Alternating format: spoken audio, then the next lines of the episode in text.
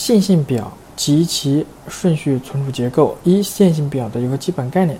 线性表是一种最常见、最简单数据结构，由一组数据元素构成。数据元素在线性表中的位置值只取决于它们自己的序号，及数据元素之间的相对位置是线性的。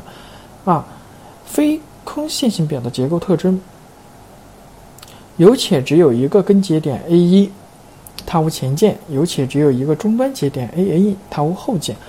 除根节点与终端节点外，其他所有节点有且只有一个前键，有也有且只有一个后键。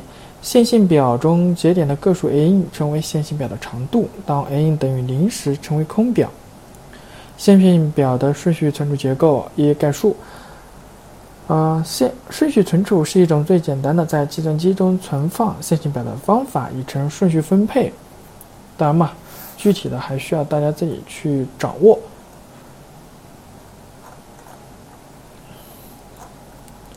然后还有顺序表的插入运算、顺序表的删除运算。